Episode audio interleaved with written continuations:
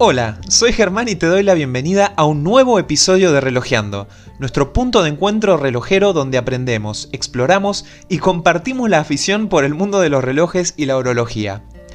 Una vez más, tenemos la fortuna de estar bien acompañados y que esto no se trate de un aburrido monólogo de parte mía. De hecho, de alguna forma es el episodio de Relojeando, si se quiere, más multitudinario hasta ahora y no solo porque me acompañan tres compañeros aficionados, sino porque además ellos están acá en representación de Relojeros Iberoamérica, una increíble comunidad de fans de la relojería en habla hispana que ellos iniciaron hace unos meses y que viene creciendo por toda Latinoamérica y España. Nos van a acompañar hoy Roberto Portugal desde Perú, Arturo Pérez Hernández desde México y Juan Miguel Echeverry desde Panamá para contarnos cómo nació esta comunidad que hoy reúne desde todas las plataformas en las que tiene presencia, Facebook, Instagram y WhatsApp, a cientos de aficionados de distintos rincones del mundo que día a día comparten sus experiencias, historias, conocimientos y vivencias relacionadas con el hobby relojero. Además de lo que tiene que ver con relojeros Iberoamérica, en esta conversación, que muy rápidamente y seguramente gracias a la magia de la afición relojera, se convirtió en una charla entre amigos, tocamos un montón de temas e historias interesantes, desde cómo empezó cada uno en la afición, pasando por la búsqueda de nuevos conocimientos, la constante persecución de nuevas piezas y griales, hasta cómo vive cada uno dentro de su grupo familiar y con sus amigos este lindo hobby. Otra cuestión que no quedó fuera de nuestra conversación y de la cual todos coincidimos en que nos gustaría saber más, aprender de amigas aficionadas e invitarlas a que se sigan sumando a la comunidad, es precisamente sobre el coleccionismo y el hobby relojero desde la perspectiva femenina. Esto surgió a propósito de recordar que una de las ilustres aficionadas que forma parte de la comunidad de relojeros Iberoamérica es Ana Franco, la periodista española especializada en relojería de lujo, que además fomenta la cultura relojera especialmente entre las mujeres desde su cuenta de Instagram Hora de Mujer. Así que a Ana, nuestra primera dama de la comunidad, aprovechamos para saludarla muy especialmente y agradecerle por compartir su trabajo y su punto de vista siempre enriquecedor, y a, través de ella, invitar también a las aficionadas o curiosas del hobby relojero que escuchan del otro lado a sumarse en Instagram a Relojeros Iberoamérica y a Hora de Mujer, para hacer más grande y diversa esta afición. Siempre lo digo y tener la suerte de integrar grupos como estos me lo confirma cada día más. El gusto por los relojes es sin duda apasionante, pero cuando se comparte es algo que crece, se disfruta mucho más y termina por convertirse en algo aún mayor, un vínculo que nos une con personas increíbles de las cuales aprendemos constantemente y con las que intercambiamos conocimientos, historias y buenos momentos. Una experiencia que por ahí inicia con un reloj, pero que al final del día termina con algo mucho más valioso, una amistad. De eso en definitiva se trata este episodio de Relojeando. Y antes de sumergirnos de lleno, como hago siempre que se viene un capítulo largo, te recomiendo que escuches este episodio sin apuro y en tandas si lo consideras necesario y más cómodo disfrutando de las historias y la compañía de estos tres entusiastas que se conocieron gracias a esta pasión que comparten y que decidieron disfrutarla y hacerla crecer con más personas. De más está decir que disfruté mucho de esta conversación con Arturo, Roberto y Juan, y la verdad que a pesar de la distancia que nos separa geográficamente, me hicieron sentir muy cerca. Espero que vos también la disfrutes. Así que ahora sí, sin más demoras, arrancamos con este episodio de Relojeando. Esta vez eh, Relojeando se hace internacional. Tenemos el, gusto, el agrado de que nos acompañen tres compañeros, tres aficionados, tres muchachos que conocí gracias a, esta linda Watch Fan de, de, Instagram y que han hecho un proyecto que la verdad apenas escuché de él me pareció genial, que es el de Relojeros Iberoamérica. Y hoy por hoy están juntando, tanto por Instagram como por WhatsApp, a un grupo de aficionados bastante numeroso. Pero bueno, ahora ellos nos van a contar un poquito de eso. Estoy con el amigo Roberto Portugal, con el amigo Juan Miguel Echeverry y con el amigo Arturo Hernández. que nos acompañan de Perú, de Panamá y de México respectivamente. Así que amigos, muchísimas gracias por acompañarnos en este episodio del podcast de Relojeando. ¿Qué onda, Germán? Muchas gracias, Germán. por la invitación. por favor. Bueno, esto va a ser por ahí un poco eh, desordenado al principio hasta que le encontremos la dinámica porque somos cuatro personas hablándole a una cámara. Así que no hay problema, dejemos que fluya. Primero vamos a hacer el momento relojeando mi reloj, que es el clásico que no podemos dejar de lado en cualquier charla relojera. Así que vamos a empezar por vos, Roberto. ¿Qué es lo que llevas puesto? ¿Con qué nos acompañás allá desde Perú? Hola, hola Germán, Arturo, Juan ¿qué tal? ¿Cómo están? ¿Cómo está toda la comunidad de, Relojeando? Muchas gracias, este, primero Germán, por la invitación a tu podcast. Me parece una idea genial. He escuchado casi todos tus podcasts, por no decir todos, y son súper entretenidos. ¿Qué tengo puesto el día de hoy? Es un fiel compañero mío que me acompaña de hace varios años. Es mi Tag Heuer eh, Fórmula 1, Big Date lo tengo hace aproximadamente seis años y déjame decirte que desde que, desde que lo tengo me ha acompañado, yo trabajo, yo soy ingeniero mecánico y me he metido a plantas, industria, etcétera, y este relojito ha sido súper, súper fiel. Nunca me ha defraudado, no me defrauda al día de hoy y lo engrío porque cada vez que le toca su mantenimiento lo llevo al, al AD, al dealer autorizado, y lo tratan bien y me lo entregan como nuevo y, y lo tengo hoy día para que lo puedan ver. Fantástico, precioso. Gracias, Roberto. Juan Miguel, por allá desde Panamá, ¿con qué nos estás acompañando? Bueno, Germán, mil gracias también. Aprovecha, vamos a seguir el script de, Robert. Robert puso la pauta, así que vamos a seguir. De verdad, mil gracias. es, un honor para, el, para participar en el, podcast con, ustedes. Eh, obviamente me puse mi, mi pieza más preciada en este momento. Eh, es el, el, Speedmaster Ultraman, el especial del Speed, eh, del Speed Tuesday. De verdad que, pues básicamente ha sido así como una suerte encontrármelo porque salió sin, sin, sin estar buscando. Los que me conocen saben que para mí el Speedmaster es como algo especial. Creo que ojalá nunca, nunca tenga que salir de ningún Speedmaster y pueda seguir acumulando más de ellos.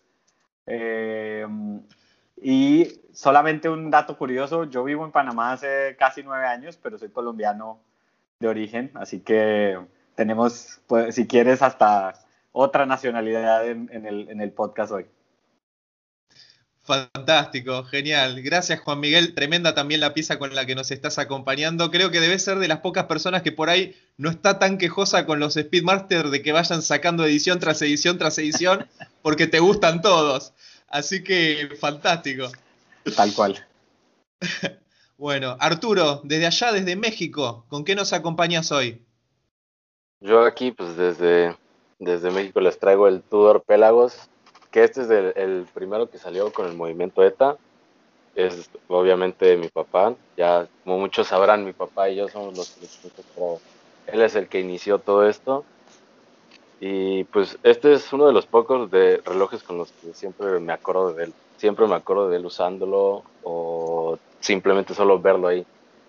Este, sí, este es un, un la verdad es un gran reloj, es súper bonito y más por el titanio ya que Robert el titanio es uno de los uno de los mejores materiales, ya que él le encanta. Pero sí, igual, Germán, muchas gracias por invitarnos. Este, y la verdad, igual nosotros tres estamos muy felices de que, de que pues Relojeros Iberoamérica haya tenido este pegue que ha tenido ahorita.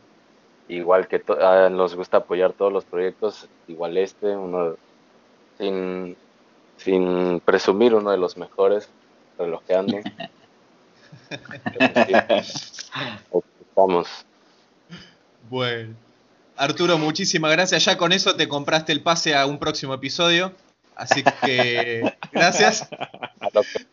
Eh, la verdad que, bueno, para, para, cerrar este círculo de, relojes, les comento, yo estoy llevando mi Swatch System 51, mi, mi reloj que me gusta llamarle el reloj profano, ese reloj mecánico automático que no se puede abrir, que no se le puede dar service que está ahí nomás, para que le des cuerda y, veas cómo, cómo funciona ese, ese sistema impresionante con solo 51 piezas y que la verdad que fue una pequeña revolución dentro de la industria relojera.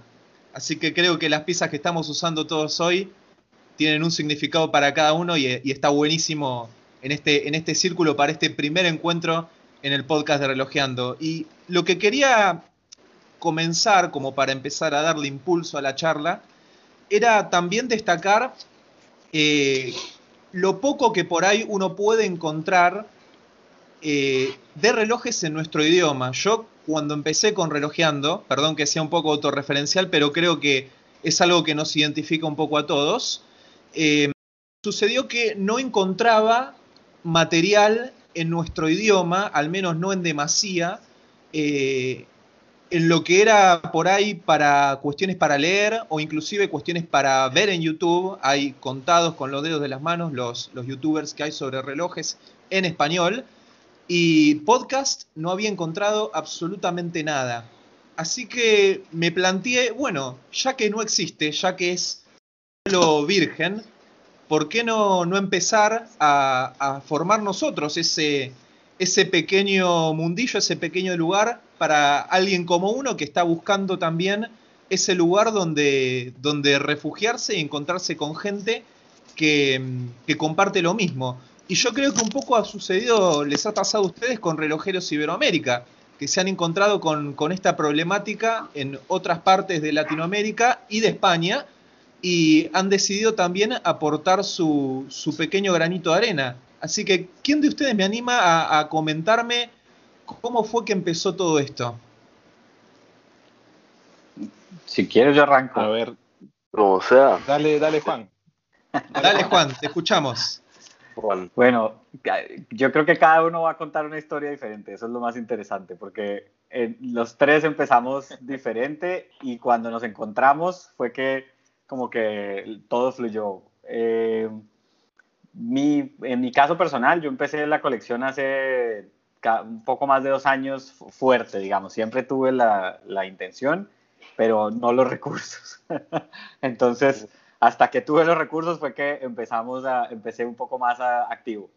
Y a partir de ahí creé la cuenta de Instagram porque, como siempre decía al inicio, ya mis amigos estaban aburridos de solo ver eh, relojes y, la verdad no me gusta un poco eh, hacer esa, ese show off con, con, la gente que conozco, prefiero que sea incógnito a veces.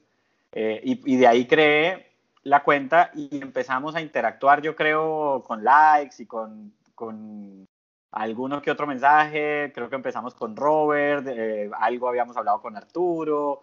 Eh, hasta que un día, finalmente, creo que al menos yo tendría como 8, 10, como un año con la cuenta. Dijimos, bueno, pero ¿cómo están? ¿Y ustedes de dónde son? Y yo, mi esposa es peruana, entonces alguna vez quise eh, conocer a, a Roberto en persona eh, por trabajo viajo mucho a, México, entonces también como que tuve el interés de, tal vez hablar con, con, Arturo en persona, pero pues algo que, que, me imagino que todos han vivido, o al menos esa es mi, mi impresión, en Latinoamérica eh, el hobby de los relojes está asociado a también un poco de cierta reserva porque no sabes quién está del otro lado y, y te da un poco de, de temor abrirte eh, sin saber qué, qué, es lo que vas a encontrar, ¿no? En Europa creo que la gente con este, en Estados Unidos, los red bars y etcétera, son muchos más, mucho más abiertos, pero en Latinoamérica existe un poco esa reserva.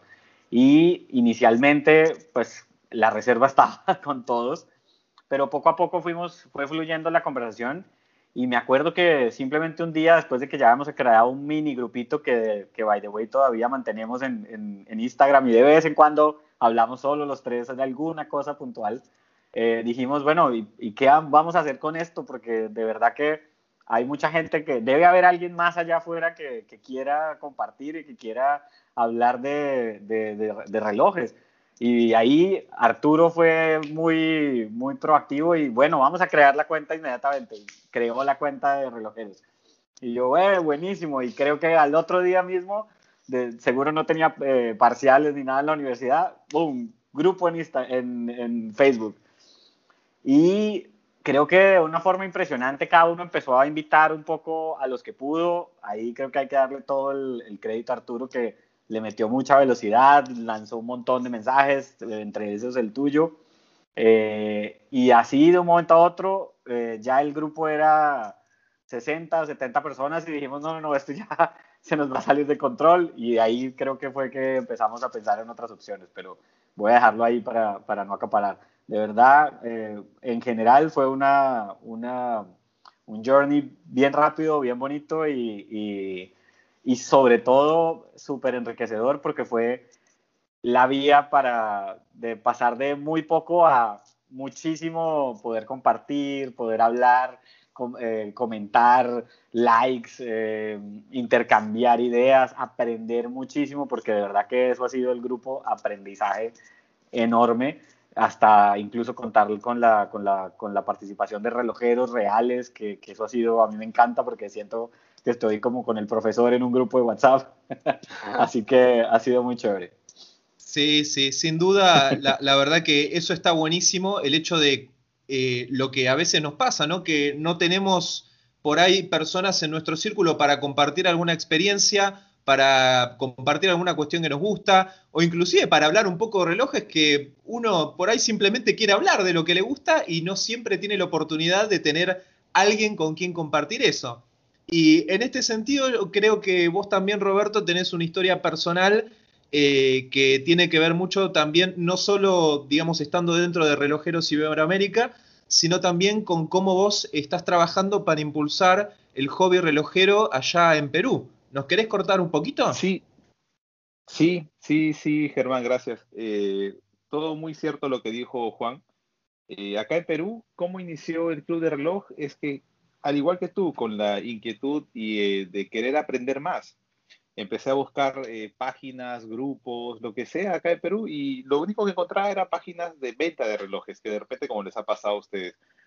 Y caramba, yo tenía muchas, muchas dudas, preguntas, porque es un mundo tan amplio, a pesar de que es, es, es, una pequeña pieza en tu muñeca, detrás de esa pequeña pieza es un mundo muy amplio de movimientos, de historia, de nombres, materiales, etcétera, y no encontraba.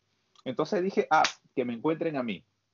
Y entre los dos o entre quienes, quienes quieran, absolveremos las dudas que haya. Entonces, así nació el Club de Reloj, creo que fue en el 2017, si no me equivoco y poco a poco fue, fue ganando gente y se fue sumando, se fue sumando y así en esta aventura fue que con Instagram conocí a, la página de, Juan Miguel, James Loves, Watches, y después a Arturo con WatchFam de, de México. Y me acuerdo perfectamente el día en el cual este, creo que Arturo o Juan Miguel hizo el pequeño grupo y empezamos a conversar, que es el que menciona Juan Miguel, que todavía lo tenemos para que todavía es el grupo original de nosotros tres. Hicimos la primera videollamada. Y después de esa primera videollamada, Arturo fue quien le, echó hartas ganas y creó el, grupo de WhatsApp también. Creo que publicó el número y, de un día al otro, a los dos, tres días, teníamos 60 personas y de todo. Había gente que, o sea, todos amantes de relojes definitivamente, pero de diferente nivel, calibre, todo. O sea, tenían un grupo muy amplio en el cual es, es, era, es y yo sé que será es, eh, enriquecedor. Así que, nada, me, me gusta y, de un momento a otro cruzó el charco. Aparecieron nuestros amigos de España. Eh, yo contacté a Ana Franco de Hora de Mujer y la agregué al grupo también. Ana con sus con sus apreciaciones y, me parece muy interesante también el mundo de relojes que no es solo para hombres, también es para mujeres. Entonces, me, dentro de todo lo que era el club de reloj, en un momento me cuestioné y hice preguntas de cómo, cómo es en la mente de una mujer al momento de usar un reloj. Entonces ahí fue que encontré a Ana, Ana me ayudó bastante, absorbió bastante mis preguntas y ahora es parte también del grupo de Relojeros Iberoamérica y, y deseo que este grupo pues crezca mucho más.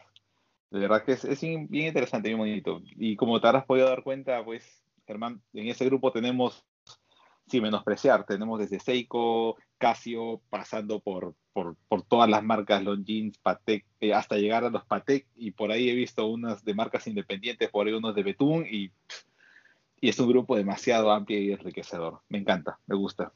Sí, no, ni hablar. Y bueno, eso también va un poco en línea con, derribar algunos mitos, ¿no? Y algunos prejuicios que por ahí eh, la gente suele tener de que mm, es elitista el hobby relojero. Y la realidad es que al que le gustan los relojes sabe apreciar tanto un Casio F91W como un Patek Philippe eh, o un Longines o un Seiko.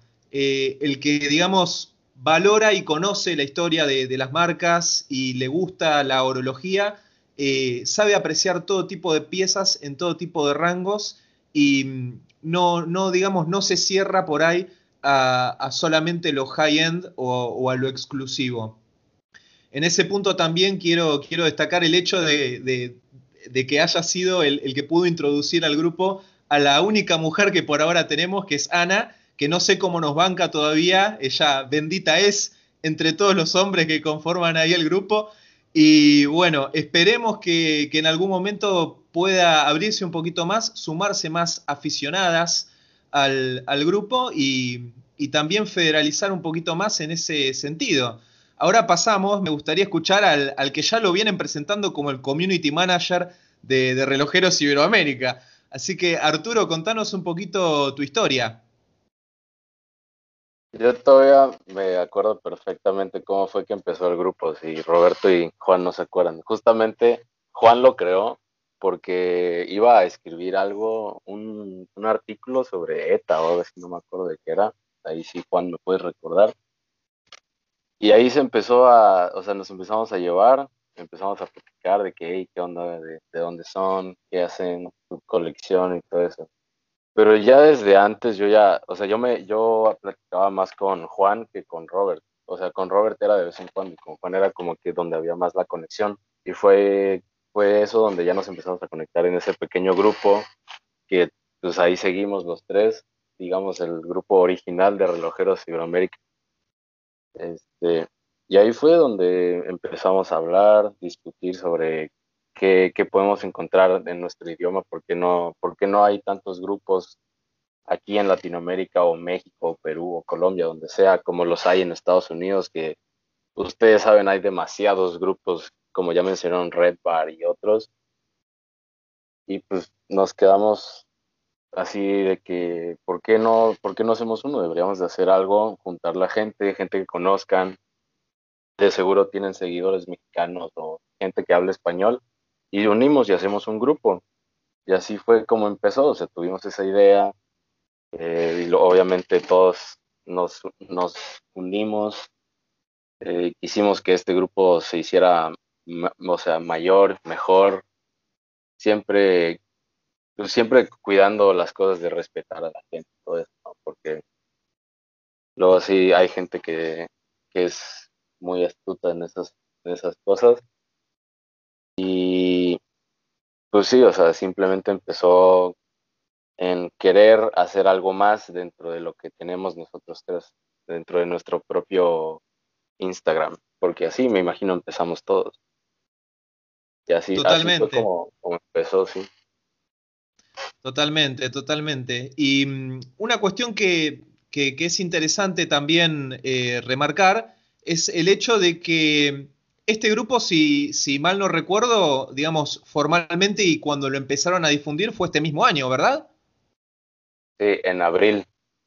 Bueno, bueno, la verdad que lo que tengo para destacar y que yo como también empecé con relojeando hace poquito, eh, es también parte de mi experiencia personal, pero creo que en todos estos años en los que, digamos, estuvimos fuera de este, de este eh, entorno, digamos, de pandemia en el cual tuvimos que estar un tiempo encerrados en casa, no estuve en contacto jamás con tanta gente como estuve en contacto gracias a Relojeros Iberoamérica y conocí eh, un montón de gente increíble, eh, como ustedes y los, los, muchachos y Ana que forman parte del grupo, que la verdad que da, da placer por, por la calidad de gente que hay ahí, por, la camaradería que se formó por cómo se va produciendo ese intercambio y se, arma como una cuestión mágica, ¿no? En, las cuales, sobre todo en este contexto en, el que la distancia pesa tanto,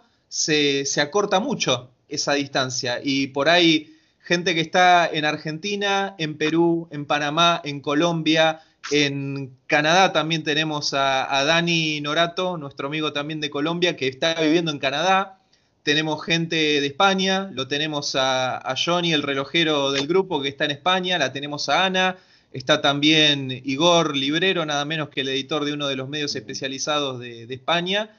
Eh, tenemos mucha gente de México también, gente de República Dominicana, en fin, es increíble lo que ha crecido esta comunidad en tan poco tiempo y lo que quiero remarcar es justamente esto que, han logrado de, digamos, tirar abajo un poco esos mitos de, el elitismo de los relojes y unir a, estas personas, digamos, que, tanto, que tantas cuestiones compartimos y sobre todo compartimos el, idioma, ¿no? Que es una cosa que muchas veces es un condicionante a la hora de eh, encontrar información o buscar cosas nuevas relacionadas al mundo del reloj. Y eso es muy, pero muy eh, valioso para los que formamos parte de esta gran familia relojera. En este sentido, ¿cómo, ¿cómo puede hacer alguien, el que nos esté escuchando del otro lado, para sumarse a Relojeros Iberoamérica? ¿Cómo los puede encontrar?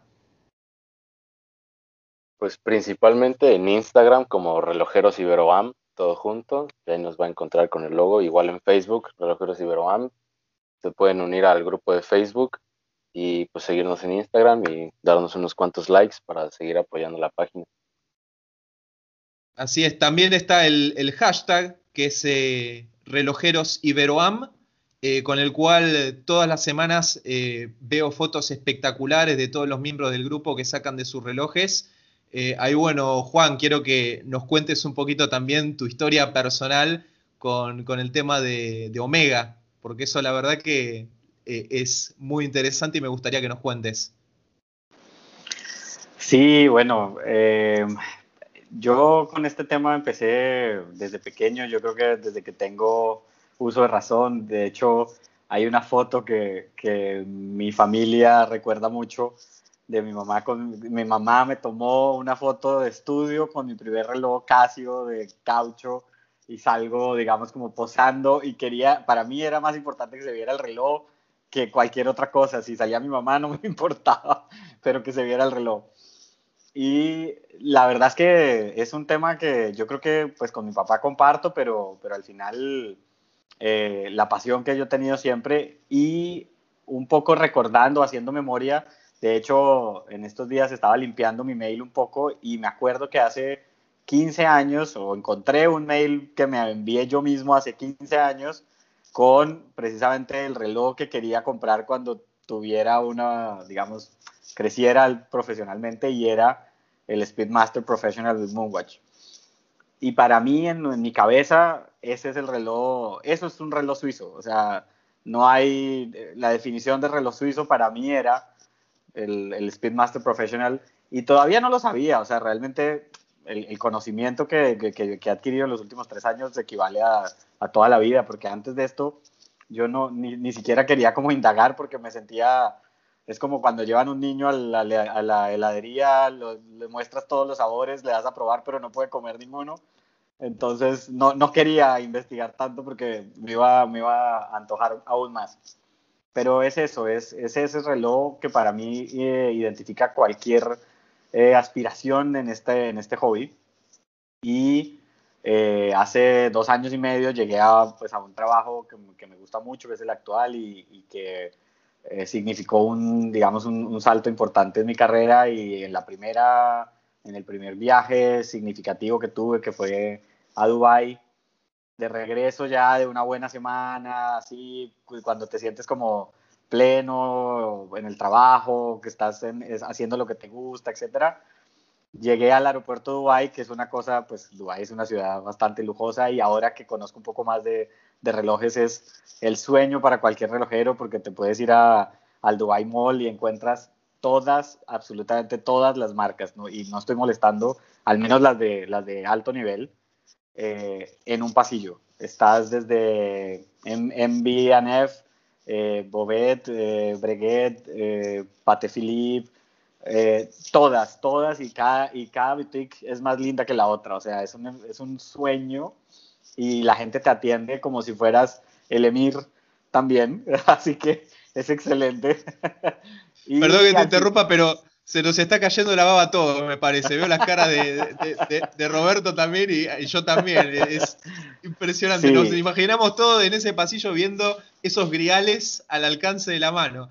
Es un sueño y de verdad que la experiencia es muy bonita porque no, no sé, este hobby puede ser un poco arribista en algunos casos, depende de la ciudad. Creo que incluso más en Latinoamérica como que las, las boutiques son un poco más reservadas cuando te permiten el acceso o, probarte los relojes. Aquí, literalmente, eh, si entra el emir de los Emiratos Árabes o tú, te van a tratar igual de bien. Y, y obviamente esto fue como un boost y me animó un montón, porque algo que yo creo que es muy importante es como cuando uno va rompiendo ciertos hitos en, en la relojería, ¿no? Tanto por, por el precio del reloj, que, lo que pagas por el reloj, como por lo que significa la pieza para ti. Entonces, para mí gastar lo que costaba en ese momento el Speedmaster todavía era una, era, era una inversión muy fuerte porque nunca antes lo había hecho. El caso es que ya regresando, eh, me asomé ya para terminar el viaje, obviamente mientras esperaba el, avión, al, duty free y ahí está Rolex, Omega, etcétera. Eh, y el, el, muchacho muy amable me, me, dijo, ¿qué está buscando? Y yo le dije, no, realmente solamente estoy viendo. Y me dijo, no, pero venga, yo tomamos un café, yo lo invito, etcétera. Obvio, yo me iba a embarcar en un vuelo de 13 horas para regresar. Lo último que quería era estar sentado y, y sí, efectivamente me medí todo. Cuando me sacó el, el Moonwatch me dijo, ¿y este? Es un estuche especial porque es el original y viene así con su caja linda y lo tengo a un precio especial y yo, mm, yo trabajo en esto, ¿no? En fijación de precios. Entonces, cada vez que me hablan de precio, se me prende un, un, chip aquí en la cabeza y vamos a ver qué es lo que es especial para ti en precio. Y empecé a indagar y indagar y indagar y, y sí, efectivamente sí era un buen precio. Entonces ya, listo. Me animé, lo cerré y casi que me deja el avión. Tuve que correr al otro lado del muelle, pero iba feliz porque iba finalmente con mi, con mi cajota de, porque esta caja del, del Moonwatch es enorme, trae cajas sobre cajas sobre estuche, entonces, pero bueno, esa fue mi, historia. Y sí, ya para cortar, el, el, en uno de estos Speedy Tuesday, eh, Fratello empezó a hacer un mini concurso de, de la gente enviara sus fotos y su mini historia. Y en, esa, en esos días me había comprado un boot pequeño para tomar un poco fotos un poco más más pro, aprovechando la pandemia que no tenía nada que hacer los fines de semana. Y tomé una foto del Speedmaster en blanco y negro que parece que por el efecto, fue un accidente, por el efecto de la luz que, tenga, que, tiene el boot, hace el, halo con los puntos y parece la versión en blanco y negro del Tintín, ¿no?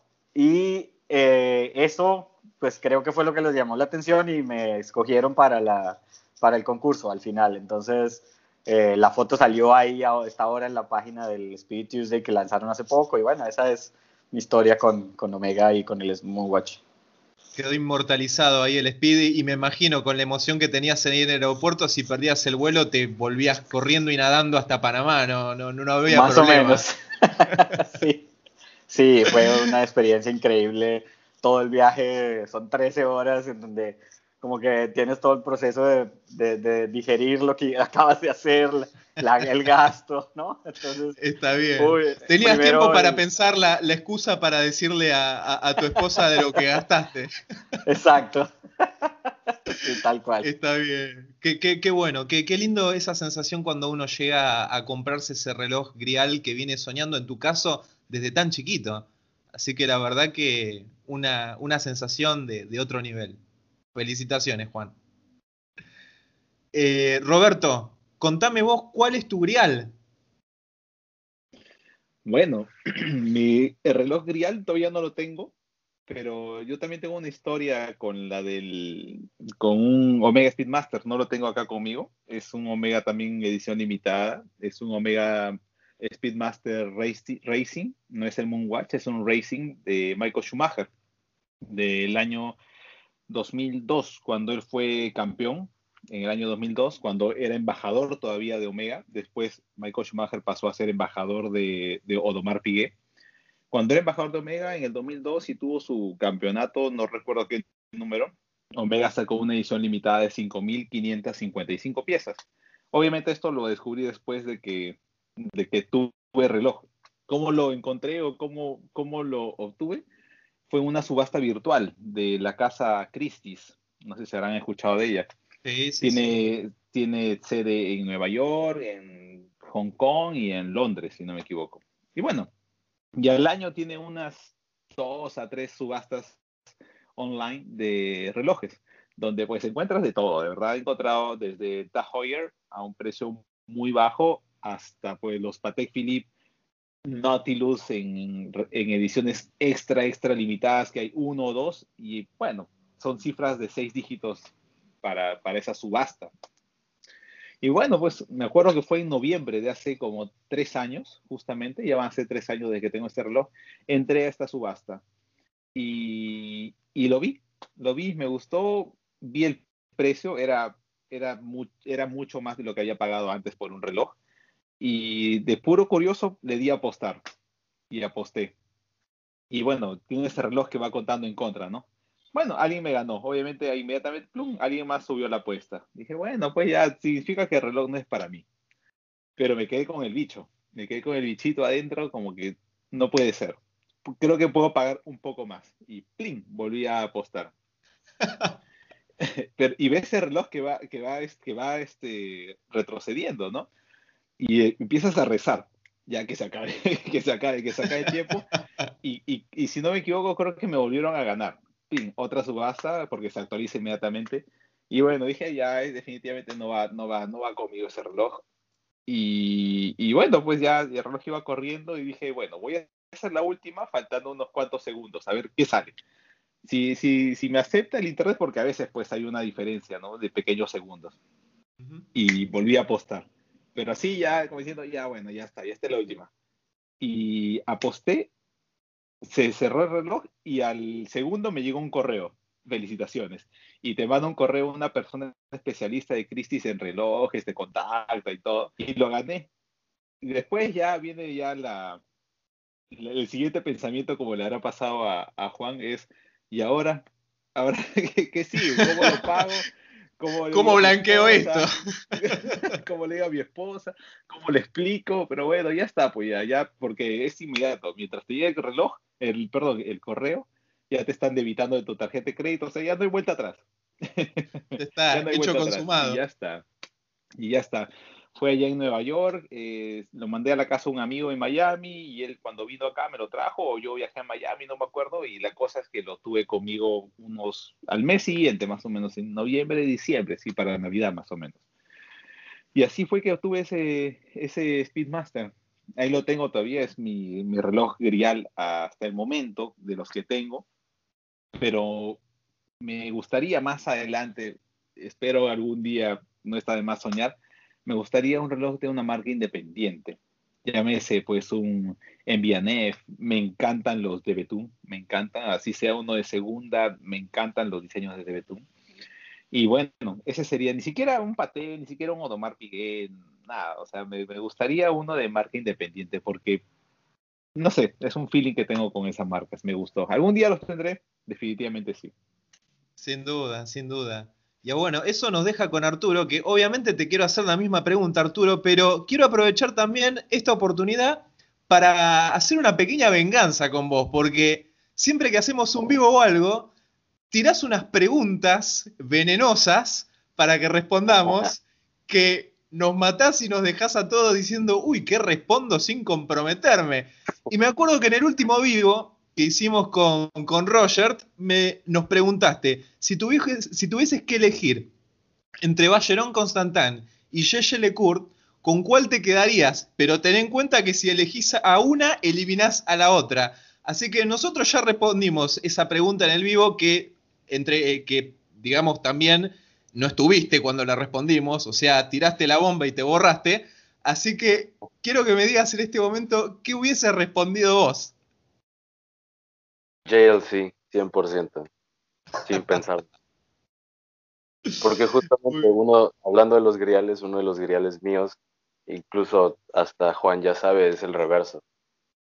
Para muchos podrá ser un reloj simple o que no dijeras, no es como que un mega grial, pero para mí es un reloj hermoso.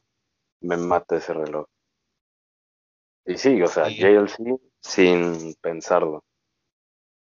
Sí, bueno, un poquito llegamos, llegamos con Roger a esa, a esa conclusión, ¿no? De que después de todo, eh, la Trinidad eh, está compuesta por Ballerón, Patek y Odemar Piguet, y los tres utilizaron movimientos que hizo Yeye Lecourt. Así que no, no, se puede imaginar Trinidad sin Yeye Lecourt. Así que está, está muy bien, está muy bien.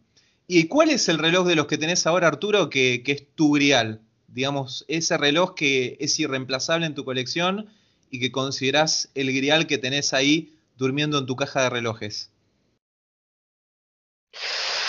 De los míos, de los míos, el Explorer 2. 100%. Ah. Porque es el más especial, claro. Tiene una historia ese reloj, ¿verdad? Exacto. Y pues si seguirán mi página de Insta, habrán visto la foto en la que sale, salgo yo ahí de quién sabe cuántos meses o unos cuantos años, y mi papá con ese mismo reloj. Así que, bueno. ese, es el reloj que, que, me quedaría por toda la vida. Incluso también los Oris de mi, de mi abuelo, pero creo que el de mi papá es como que el más importante para mí. Ese sería mi, mi, mi reloj más importante. Qué bueno. Tiene, ahí el, Hamilton, el Murph. El Murph. Exacto. Veo que tu, que tu familia tiene tradición relojera, Arturo. Desde tu abuelo se vienen, digamos, legando los relojes. Qué, qué lindo eso, ¿no? Cuando sucede. ¿Qué pieza tenés de tu abuelo que, te recuerda a él? Ah, es que en, esos tiempos de mi abuelo, incluso mi abuelo usó mi Explorer, el 2, porque mi papá igual se lo dio unos cuantos años y él lo usó por un tiempo. O sea, el reloj fue suyo por unos 5 o 6 años. Pero si me preguntas un reloj que recuerde en él, no recuerdo. O sea, sí, vividamente, no. Tengo una foto de... El Oris, ¿no? El, el Oris que te, que, te, dio. Ajá. Exacto, tengo una foto de él con ese mismo Oris, un Oris que tengo. Bueno, digamos que que ya con la tradición familiar, eh, tu, madre, bueno, vos creo que sos el único del, grupo que no está eh, en pareja, eh, o al menos viviendo con su pareja, pero tu madre ya, digamos, está curada de espanto con esto de los relojes, ya viene de tu abuelo, de tu papá, ya ahora también el gen pasó a vos. así que digamos nada más otro reloj y nosotros, pues sí. ¿Tu mamá comparte la pasión relojera también? Sí, a ella, le encantan los relojes. Incluso cuando empecé con estas estaba emocionada porque tenía unos relojes que no tenían batería. Me decía de que, oye, cámbiaselos ya que tú sabes, porfa. Incluso hasta ya, ya oficialmente hace, hace poco me dijo, tú te vas a quedar con mis relojes. Y yo, wow. qué bueno, qué bueno cuando pasa eso. Sí, pero ahora, ahora que lo, ahora que lo pienso, este, mi papá siempre me dijo que de mi abuelo, él tiene así perfectamente incrustado en la mente a mi abuelo con un GMT Root Beer. Ah, wow. Eso iba a decir yo, eh, o sea, yo estaba, porque con Arturo hemos hablado un montón antes de que, crea, de que empezara todo esto, digamos que siempre tuvimos eh, un chat y de vez en cuando hablábamos y, y en general a los dos nos gusta mucho ese root beer y me, me, acuerdo de la historia del abuelo que tuvo que, que lo tuvo un tiempo y luego lo vendió y entonces es como el reloj que salió de la familia. ¿Tú la puedes contar? Sí, sí, ahorita, ahorita me, me acabo de acordar, sí, porque mi papá siempre me dijo, era ese y el Tudor, el Submariner, pero él me decía que ese, ese GMT lo tenía así perfecto en la mente de mi abuelo usándolo todos los días. Todos los días lo usaba y pues en esos tiempos mi papá pues no era, digamos, fan de los relojes, solo, solamente lo veía con ese reloj. Y cuando me contó esa historia, yo le dije, porque me la contó justo al poco tiempo de que mi abuelo muriera, y, y le dije, ¿y ese reloj dónde quedó? Y me dijo, te lo juro, no sé dónde habrá quedado, de seguro lo vendió, porque este eh, tuvo, mi abuelo tuvo unos problemas de dinero, así que lo más probable es que lo haya vendido, y mi papá sí, de seguro sí. Y así, lo que pudo haber sido haber tenido ese root beer, porque era un, un, un GMT ochentero, de los 80, incluso de los 70, por ahí tuvo que haber sido porque sí me dijo mi papá, me contó que lo había visto por muchos años. Serías millonario hoy día, Arturo. y pues ya muchos conocen la, historia del Tudor Mariner igual. Sí, no, ni, ni hablar, ni hablar. Juan, en ese sentido, menos mal que te, hago un paréntesis, menos mal que te tenemos a vos acá, que sos algo así como el biógrafo de Arturo, y te, te acordaste de ese detalle. Eh, te quería consultar, eh, ¿Cómo es tu, esposa eh, con, la cuestión de los relojes? ¿Esa es, aficionada también? ¿Te acompaña? ¿Te, digamos, te, te, pone un poco los puntos por ahí a la hora de hacer algún gasto? ¿Cómo lo vivís? ¿Cómo lo viven? Va. Seguro me va a escuchar, así que te amo. antes de, vamos, vamos calentando las aguas. Compartilo, no, no se lo vamos a decir a nadie. no, no, mentira. No, y, es, es, es, muy interesante la pregunta porque, como, como ya les dije, yo trabajo en pricing y precisamente la percepción de precio que cada persona tiene de las cosas es lo que realmente necesitas entender para fijar el, el, precio correcto. Y siempre uso ese, ese ejemplo para mí el Rolex o el JLC o el Speedmaster tienen un valor inmenso y, como marca me siento súper atraído y etcétera. Si tú le pones el System 51 o el reverso en la muñeca, a ella le van a parecer lindos, pero no va a pagar más de 50 dólares por ninguno de los dos. Así que cero atracción por los relojes es, solamente una pieza. La primera vez que logré que se interese realmente por un reloj de algún valor, digamos, no, no, no bajo, fue nuestra luna de miel en Cuba. Eh, en Cuba, en, La Habana, pues ustedes saben que La Habana fue la, la capital, digamos, el del glamour hace 80, 60 años en, en Latinoamérica. Eh, incluso pues las, las, marcas más grandes llegaban a La Habana para, para atraer al mercado latino, incluso americano, así que tuvo una, una historia muy fuerte de, de, digamos, de, de, lujo. Y eh, siempre había escuchado la historia de que los mercados de, pulgas, de, digamos, de antigüedades en, en, La Habana eran muy interesantes para los coleccionistas de relojes. Y el último día, así también como en Dubái, casi que nos deja el avión por estar llegando al mercado de, antigüedades, encontré un Glass Hood eh, original de la época, digamos, de, la cortina de hierro, o sea, de los 70s, 80s, ah. en unas condiciones aceptables y a un muy buen precio, porque pues obviamente para ellos el dólar es súper apreciado, y lo, y lo compré con mucho entusiasmo, etcétera, y mi, digamos que mi, mi objetivo original siempre fue eh, conservar el reloj en la, en la, colección, pero cuando lo, lo, tuve, pues es muy pequeño, es muy pequeño, es más 34, 35 eh, centímetros y por, por, solo por eh, milímetros. Sí, milímetros. Sí, milímetros. le dije, ¿por qué no te lo pruebas? Y se lo puso y me dijo, y le queda perfecto, y me dijo, sí, está lindo. Ya, este fue, aquí la voy a meter. Entonces, lo envié a Glashhood, Alemania, a que, para, para, hacerle el mantenimiento, ponerlo a, punto, le cambiaron el cristal, bueno. Y cuando regresó, le compré también su correa linda que hace match con el, reloj, eh, más femenina, digamos, y fue mi regalo para ella de, de ese recuerdo bonito de la luna de miel pero ni por, ese, ni por eso eh, quiere los relojes, o sea, para ella es igual. Este sí, este sí tiene un afecto especial y lo cuida y lo, lo usa en las ocasiones especiales, pero no, para ella igual sigue siendo el, el, el valor, eh, no tiene ningún valor y el, el, mismo, la misma hora da a su celular que el, que el Quartz. Sí, bueno, ahora tiene, digamos, el valor sentimental y en un objeto que le va a durar toda la vida. Así que en, torno a eso, misión cumplida, Juan. Sí, totalmente. Esa, era la misión y, y creo que ya al menos, porque a partir del cuarto, quinto reloj, eh, ya se como que se alarmó y dijo, esto como que va en serio, yo tengo que tomar cartas en el asunto. Y, y me dijo, bueno, pero ¿hasta cuándo? Y yo le dije, entonces, con todo el cariño, la senté y le dije, mi amor, esto no es un, esto, esto no es un sprint, esto es un maratón. O sea, esto va para largo, tienes que hacerte la idea que toda la vida voy a seguir construyendo eh, la colección. Así que, sí. Si hubieras dicho, es como el matrimonio, hasta la muerte.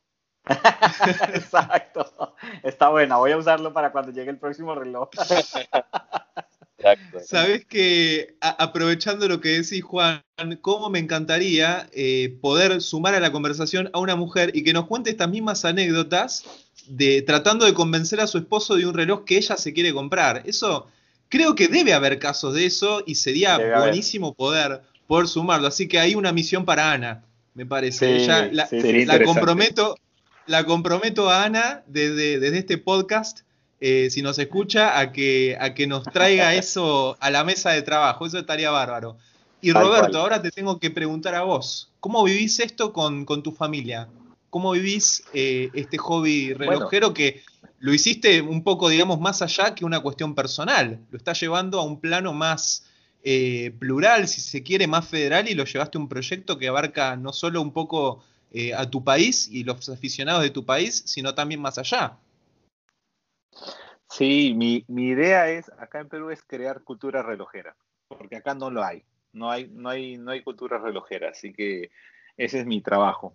Así, me, lo, me lo puse solito al hombro y bueno, ahí voy. Y de verdad que, al igual que el grupo de relojeros Iberoamérica, en el club de reloj, también he conocido gente que gusta esta pasión. O sea, están, están ahí escondidos. Yo sé que hay bastante gente que está ahí escondida y me preguntan, trato de ayudarlos en todo lo que puedo, me tomo mi tiempo porque algunas de esas preguntas eh, me, incentivan a mí a, investigar más, a leer y aprender más y les respondo. Al menos las veces que, he hecho este, esta dinámica de, de, que me pregunten en Instagram, algunas preguntas sí son de, gente que conoce y, nada, me, me, me, preocupo en que responderles lo mejor posible y que sea fácil de entender, porque a veces pues es tan amplia la pregunta como para ponerle en una sola o dos stories en Instagram, eh, hay que tener una buena capacidad de resumen, de ser conciso. Y sí, este, como bien sabes, ya hace unas cuantas semanas, casi un mes, soy parte del equipo de Igor Mo, allá de esta revista especializada española, junto contigo y con Dani por este lado del charco. Por el otro lado del charco está Igor Librero, etcétera. Y, bueno, y vamos sumando. está, también, está, también Richard de este lado, que tenemos la suerte de contar con él. El relojero Richard, Samper, la verdad, un, maestro. Es verdad. Y bueno, eh, ese es prácticamente los frutos que viene dando el Club de Reloj Perú. Eh, eh, para mí me encanta, es, es el hobby y es el trabajo ideal, entre comillas, trabajo, eh, no, no me parece para nada, nada complicado y al contrario, algún día me gustaría, de repente como a todos ustedes, vivir de esto. ¿Y cómo es con el tema con mi familia, con mi esposa? Eh, felizmente que ella me acompañe en esta locura. No es fanática de relojes, pero también he, habido oportunidades, así como Juan, que he tratado de, de, meterla acá al, al, mundo del reloj, pero nada, para, ese es justamente lo que las preguntas que yo le hacía a Ana. ¿Qué, pasa por la mente de una mujer cuando quiere comprar o quiere ponerse un reloj? Y es más que nada el feeling del momento. Es, ah, prácticamente me pongo esto porque hace juego. Con mi cartera, con mi zapato, con mi ropa, etc. Pero debe haber más, debe haber gente, mujer así como nosotros, que, te gusta la historia, que, investigas en lo que es el diseño, el mecanismo, los materiales, todo, todo, debe haber. Y parte de crear cada uno de nuestros grupos es encontrar a estas personas, así como pude encontrar a Ana, de Hora de Mujer, allá en España. Así que le he dicho de que si conoce a más amigas, que las invite al grupo. Sería interesante, sería interesante. A mi esposa, al igual que, que Juan, nuestra luna de miel allá en Jamaica. Fue hace casi siete o ya van a ser ocho años. No conocía yo mucho de relojes, así que entramos a estas varias tiendas que hay de, de, todo. Era una tienda de joyas y aparte tenía una sección de relojes. Yo me compré un, un de, de, titanio, me gustó bastante por lo ligero y por el, por el color mate. Y a ella también le compré un reloj. Ahí está, es nuestro recuerdo de luna de miel. Pero ahí quedó, es, es, no, no va más allá de querer investigar, pero lo usa en ocasiones especiales, eso sí, eso sí. Eh, y, y, básicamente un reloj, como yo siempre le digo, ¿no? Es un, es un artículo, un objeto que te lleva a un momento en tu vida, ¿no? Un timepiece, una pieza de tiempo, un momento en tu vida. Y de eso es crearle valor al reloj. Tal cual. Bueno, y a propósito de un poco lo que comentabas, em, hay, digamos, un estereotipo que, se popularizó en el tiempo de que las mujeres son complicadas. Y la realidad es que si creen que las mujeres son complicadas, deberían tratar de ver a un hombre tomando la decisión de cómo comprar un reloj, de qué reloj elegir, que, el calibre, que la historia, que si es de cuarzo es un deal breaker, que si el índice está corrido para este lado, que si no, eh, tiene una manchita en el dial. Y la verdad que todos somos complicados en, cierto punto. Creo que eh, las mujeres por ahí tienen más claridad en, lo que les gusta cuando lo ven. Que nosotros tendemos innecesariamente a complicarnos la vida racionalizando cada decisión que tomamos y a veces no tiene por qué ser así. Eh, y, me parece que en eso también puede aportar mucho el punto de vista femenino, que bueno, ya veremos si Ana también nos da una mano con eso y, nos suma, pero sí, yo creo que nosotros somos muy complicados, somos realmente innecesariamente complicados a veces. Pero, bueno, volviendo un poco a relojeros Iberoamérica, muchachos, ¿cuántos somos a todo esto? Eh, los que formamos parte de la comunidad, de esta red, ¿cuántos somos? y de qué países principalmente? Yo creo que eso tiene que responderlo Arturo, es nuestro, nuestro community manager. Arturo, que es nuestro community manager. A ver, Arturo, por favor. Es mucho más que community manager, es el, el, genio detrás de las redes. El alma digital del proyecto. Y eso que no sé mucho de redes. Hasta donde me quedé, en realidad no como a ver, déjame checarlo. En, la, en, Instagram somos 465. Eso tiene que, tiene que llegar a ser más. En Facebook acabamos de pasar hace poco los 200. Y igual ahí Enrique nos ha ayudado con el grupo de Facebook. Enrique, si escuchas, muchas gracias por todo eso. Este, y en el grupo somos como 60 y algo, creo. Así que fácil si juntamos 300 personas en Facebook y, y WhatsApp y el grupo de Facebook podemos llegar a ser unas 800 en total. Sí, sí, sí. La verdad que es, a ver, uno siempre piensa en que los relojes, más que un segmento, es, un nicho dentro de, lo que por ahí nosotros nos, desenvolvemos eh, en, en, Latinoamérica y en España por ahí hay un poco más de afición relojera porque la cultura europea también eh, tiene más arraigada los relojes. A ver, los relojes vienen, vienen de allá, em, pero en su mayoría nacieron allá, a eso voy. Pero creo que em, lo que viene logrando eh, Relojeros Iberoamérica en, todo, en todo este eh, mundillo de habla hispana es en poner sobre la mesa el tema, dar un poco de luz en que hay una afición activa que busca formarse, que busca compartir experiencias, que busca también un poco contar anécdotas y, compartir simplemente a, través de una charla amigable eh, esta cuestión y que bueno, nos ha encontrado en un año complicado para todo lo que es eh, viajar, pero creería ¿no? que seguramente ustedes ya estarán pensando, eh, sobre todo también con Gerardo García, que también nos acompaña en el grupo y que es, digamos, el, genio detrás de la WISCON, que es eh, esa, esa, conferencia eh, que hace en Las Vegas, Nevada, todos los años, eh, en la cual reúne aficionados con marcas. Y me gustaría saber qué idea tienen ustedes si en algún momento han pensado, cuando todo esto termine, de hacer una gran meeting de, relojeros Iberoamérica. Y si han pensado dónde sería. Sí, claro, lo hemos pensado.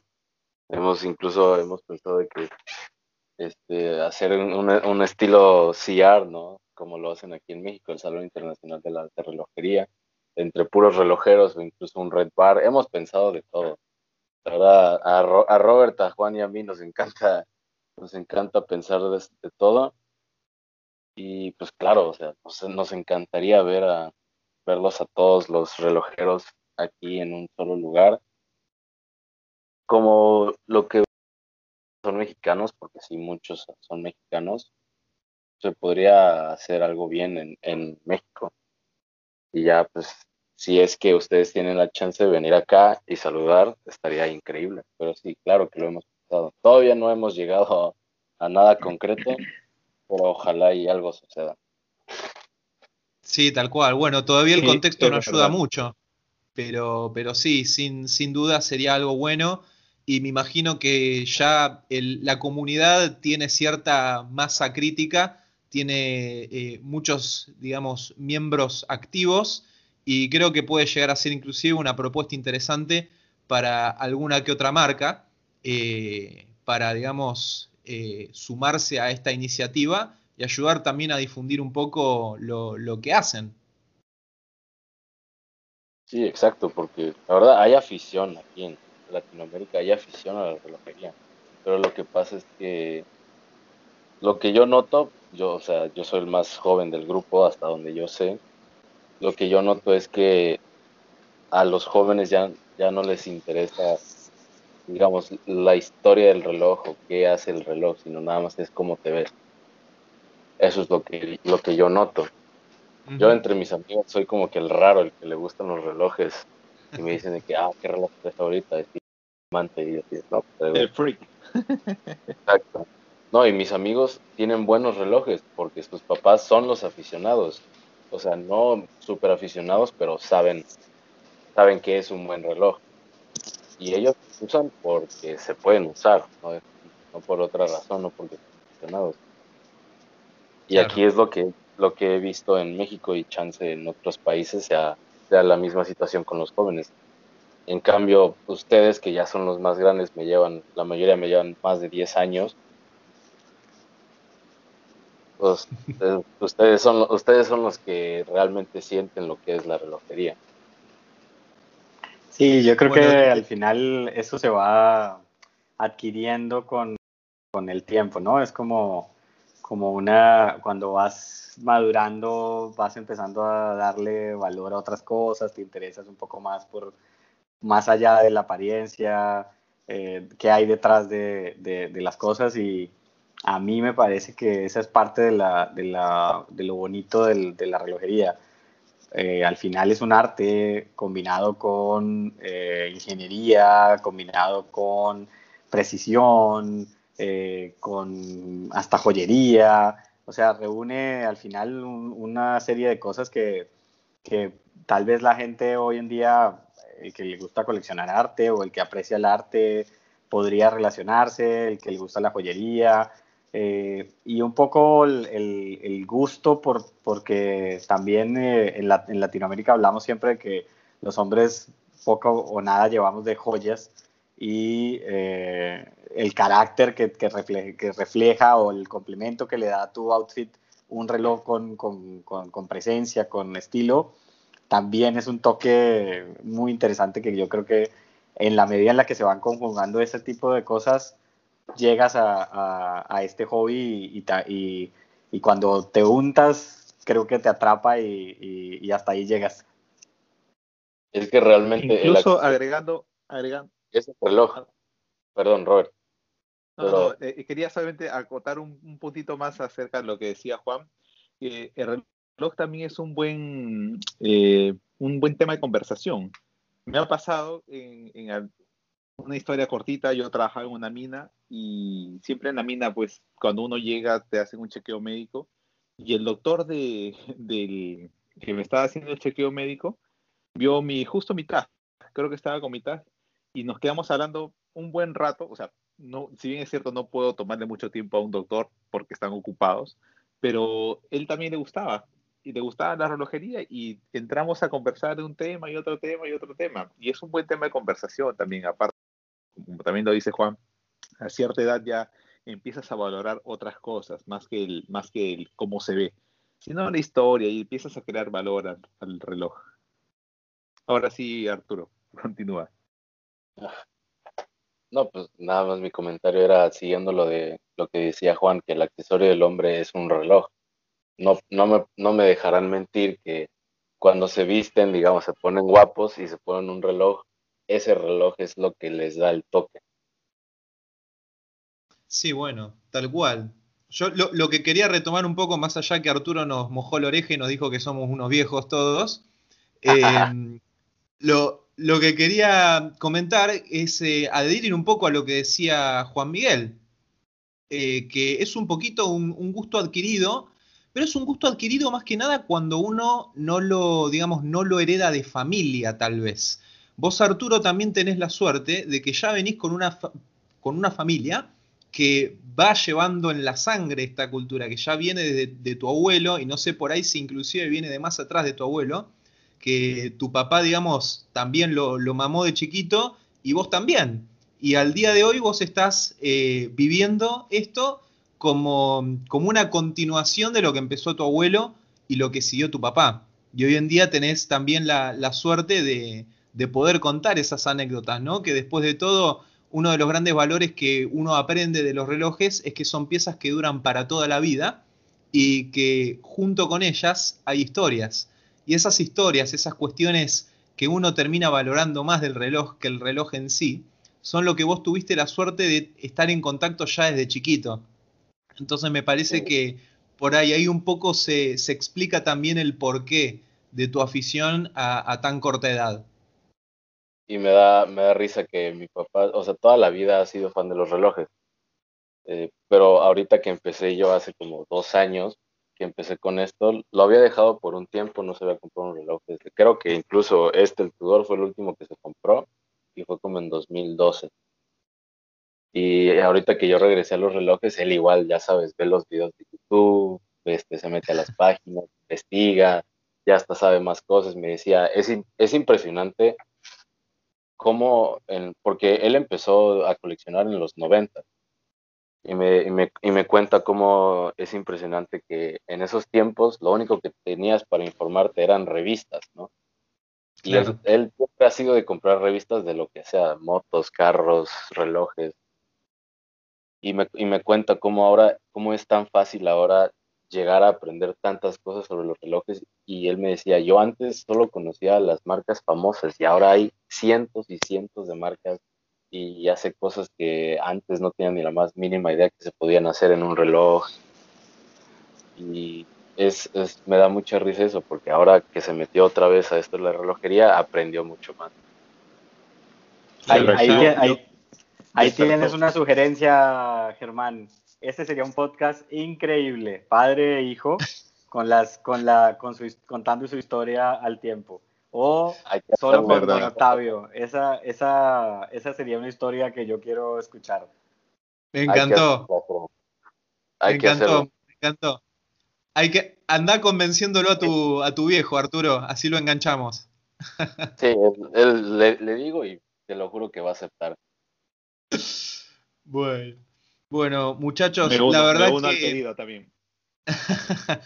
La verdad que ha sido, ha sido una conversación fantástica. Eh, hemos un poco tenido un repaso, obviamente esto es un podcast y estamos con tiempo limitado, eh, pero creo que hemos logrado hacer un buen repaso de, la historia, un poquito de cada uno, de lo que los motivó a crear esta, esta comunidad que va creciendo día a día, en la que también eh, me, han, me han contactado a mí y me pude sumar, tengo el privilegio hoy de pertenecer a ella y haber conocido gracias a ella a un montón de personas increíbles eh, con las que estamos en contacto habitualmente, no solo a través del grupo, sino a través de, de Instagram y Facebook. La verdad que es un, excelente grupo de, de, de, personas que comparten la misma pasión, de buena gente que comparte esta afición que, gusta también de, otras cuestiones, porque se habla, se habla un poquito de todo y, se crea un clima fraterno en el cual, aún sin conocerlos personalmente ustedes, eh, creo que todos nos sentimos un poco hermanados por esto. Y eso es lo, lindo de, los relojes, que, bueno, siempre termino siendo un disco rayado, ¿no? Digo que uno empieza por los relojes y se termina quedando por, por la gente, pero bueno, la realidad es que la evidencia nos, muestra eso y, un poquito lo que vivimos y, cómo nos fuimos encontrando. Así que yo les, les agradezco que, hayan tomado esta iniciativa, que hayan hecho esto. Ojalá también este episodio sirva para, difundir y hacer un poquito de justicia al proyecto que, fueron encarando y del cual forma parte un montón de gente increíble. Eh, y bueno, no sé si quieren cerrar con alguna reflexión cada uno de ustedes. Roberto. Bueno, eh, simplemente que este grupo, así seamos, podemos ser en el grupo mil personas, diez mil personas, pero si solamente y siempre conversamos con estas diez de lo que nos gusta, nos apasiona, créeme que el grupo es la cantidad perfecta, la cantidad suficiente para poder hablar todo de lo que nos apasiona. Podemos ser, como digo, un millón, pero si que nadie habla, de nada sirve. Estos grupos son pequeños, como el que tenemos en, en WhatsApp, y todo el mundo habla, todo el mundo aporta y como te digo, es un grupo súper variado y me gusta. A veces me pierdo porque de verdad la gente es muy activa, pero nada, eh, me gusta aportar, me gusta aprender y para eso, para eso estoy ahí, para aprender. Y gracias Germán, de verdad, por la, por la oportunidad. Juan, bueno, para mí la verdad es que es un placer, cierto que eh, creo que tú tienes un toque especial para, para sacar lo mejor de, de, las personas en estos episodios, eh, tienes ese, esa chispa y, y, buena vibra, además que siempre te caracteriza, o sigue para adelante, que ya tienes un montón de fans aquí en el, en el grupo. Eh, y adicional, yo creo que lo, más interesante de todo esto es que todos los días aprendes algo, todos los días conoces a alguien diferente porque vas conectando con ciertas cosas en la medida en la que la conversación evoluciona, sabes quién es el que comparte cierto gusto especial. Ejemplo, acabamos de, de hacer una, una compra chiquitica entre Dani y Felipe en un proyecto de Kickstarter, así que son, son, eh, son experiencias que va sumando con este grupo que de verdad ha sido muy, muy chévere. Y nada, yo lo único que espero es que se, se regularice esta situación para poder empezar a, viajar y a, conocerlos a todos por eh, separado o, en, una, en un mismo lugar. Pero muchas gracias por tomarte el, tiempo de, de, contar la historia de nosotros. Un placer. Ojalá, ojalá sí sea pronto, Juan. Arturo, ¿con qué te gustaría cerrar? Pues principalmente agradeciéndote a ti y agradeciendo a, todos los integrantes del grupo que la verdad han, han hecho de esto una buena distracción para la cuarentena, porque seamos honestos, no muchos, cuando, cuando empezó esto, no muchos teníamos, estábamos tan ocupados. Y pues no hay otra cosa más que agradecerle a todos ustedes por igual creer en, en, este, en este grupo y aportar y hacernos aprender más cosas. Así que con eso, creo que con eso nos vamos. Fantástica, hermosa reflexión, la verdad que sí, que es así, que bueno, en esta cuarentena en la cual no podíamos salir de casa, eh, acortamos distancia con mucha gente de, mucha parte del mundo a través de esta pasión y, a través de, bueno, de, de, esta comunidad de relojeros iberoamericanos. Así que Juan, Roberto, Arturo, les agradezco mucho por acompañarme en este episodio de Relojeando. Les agradezco muchísimo también a nuestros oyentes que están del otro lado. Y como hacemos siempre, nos encontraremos en otro episodio de Relojeando para seguir hablando de esto que nos apasiona, que nos gusta, que nos hermana, que nos une y que no tiene fronteras. ¿Qué te pareció este capítulo? ¿Con qué reloj de tu colección lo escuchaste? Compartilo en Instagram con todos nuestros amigos y amigas posteando tu foto con el hashtag relojeando mi reloj. El próximo fin de semana, como ya es costumbre, voy a estar subiendo todos esos increíbles relojes a mi story de Instagram para compartirla con toda la comunidad de Relojeando. Como bien sabes, aprecio mucho tu feedback. Podés hacerme llegar tus comentarios y sugerencias al Instagram de Relojeando o al correo electrónico contacto.relojeando.gmail.com. Finalmente, si venís siguiendo el podcast, seguramente ya sabés que hace un tiempo estoy escribiendo para la web especializada en relojes Igormó. Y más allá de ser yo el autor de algunos de los artículos que están ahí, quería en realidad aprovechar la ocasión para que, si nunca visitaste igormo.com, recomendarte fervientemente que lo hagas. No solo porque es uno de los pocos portales que aborda la temática relojera en nuestro idioma, sino porque realmente lo hace con mucha calidad, con artículos interesantes, con las últimas novedades y sobre todo con puntos de vista de especialistas y apasionados por la orología. Es contenido que la verdad no es fácil de encontrar en nuestro idioma, así que si aún no lo conoces, te invito a visitar igormo.com, una web que te aseguro vas a estar guardando entre tus favoritas. Ahora sí, eso es todo por ahora. Muchas gracias por acompañarme una vez más. Mi nombre es Germán y te invito a seguir relojeando en Instagram, por supuesto, y también en el próximo episodio. ¡Hasta luego!